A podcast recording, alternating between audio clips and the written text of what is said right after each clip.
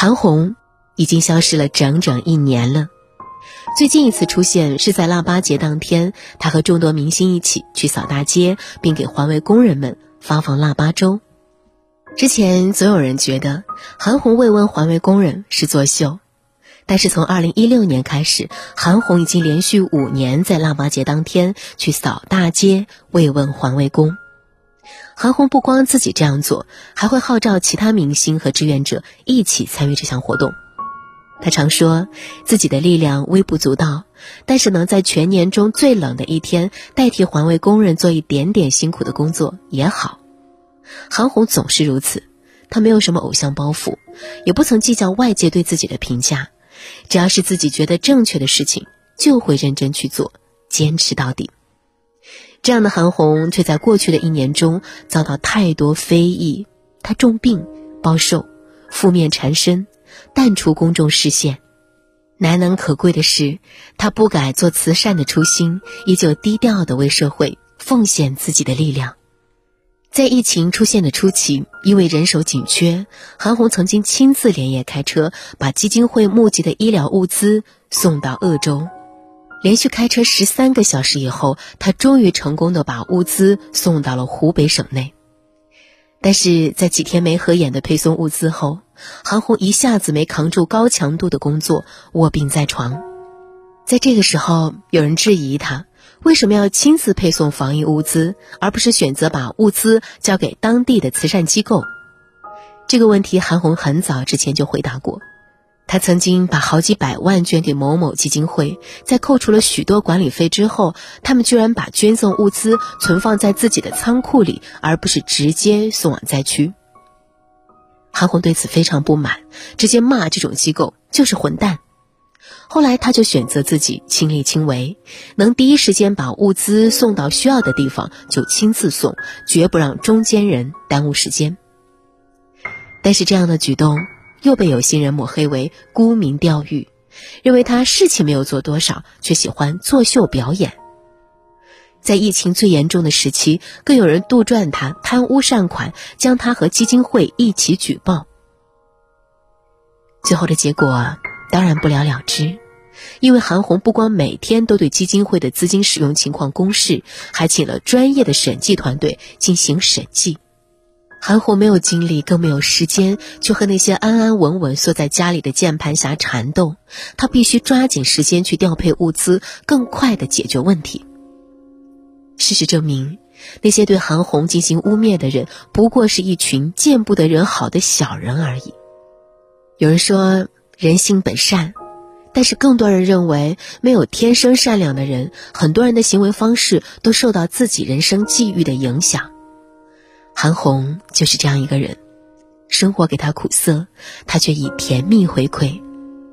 韩红原本出生在一个幸福的家庭，她的母亲是著名的歌唱家，一曲《北京的金山上》唱红了全国。韩红的父亲是相声演员，却在韩红六岁时在慰问演出时不幸牺牲。幼小的韩红在母亲改嫁之后就被送往北京的奶奶家，她懂事。又听话，深得奶奶的疼爱。但是由于韩红的母亲经济不宽裕，很少给抚养费，韩红的奶奶只得置办了一辆小推车，每天带着小韩红卖冰棍儿。小韩红总是帮奶奶叫卖冰棍儿，胡同里的许多人都同情着一老一小，常常照顾他们的生意。除此之外，谁家有好吃的，也会主动送他们一份，让他们过得轻松一点。为此，奶奶总是教育韩红：“世上还是好人多，你长大以后也要多多帮助别人。”后来，韩红长大了，继承了妈妈的好嗓子，但是她相貌平平，歌舞团不要她，表演学院也不要她。为了让奶奶减轻负担，韩红参军了，她成了一名文艺兵，每个月的津贴不但能养活自己，还能养活奶奶。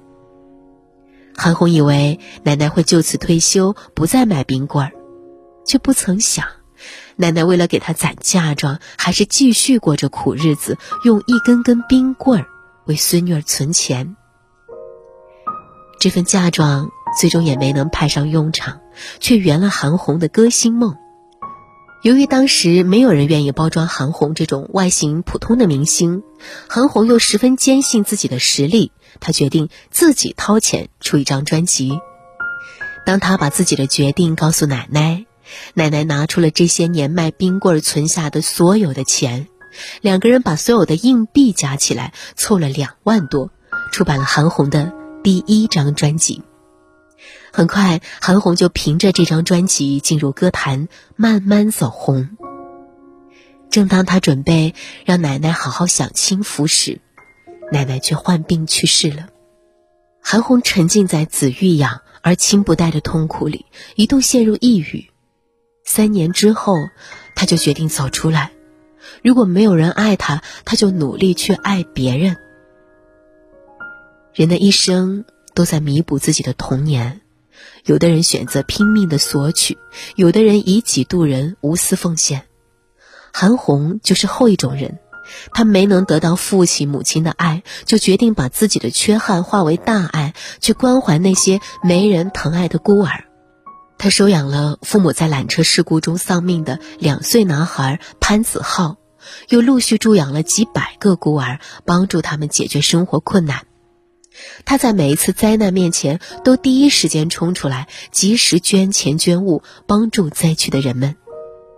为了感谢参与慈善活动的朋友们，韩红可以流着泪下跪，感谢大家的善心。多年来，韩红低调的组织过各类慈善活动，每次活动结束后，她都会发长文感谢每一位参与的朋友，不辜负他们的善意。一九七一年出生的韩红，今年已经五十岁了。她没有爱人，没有爱情，没有存款，一无所有。但是她至今无悔，无惧非议，奋战到底。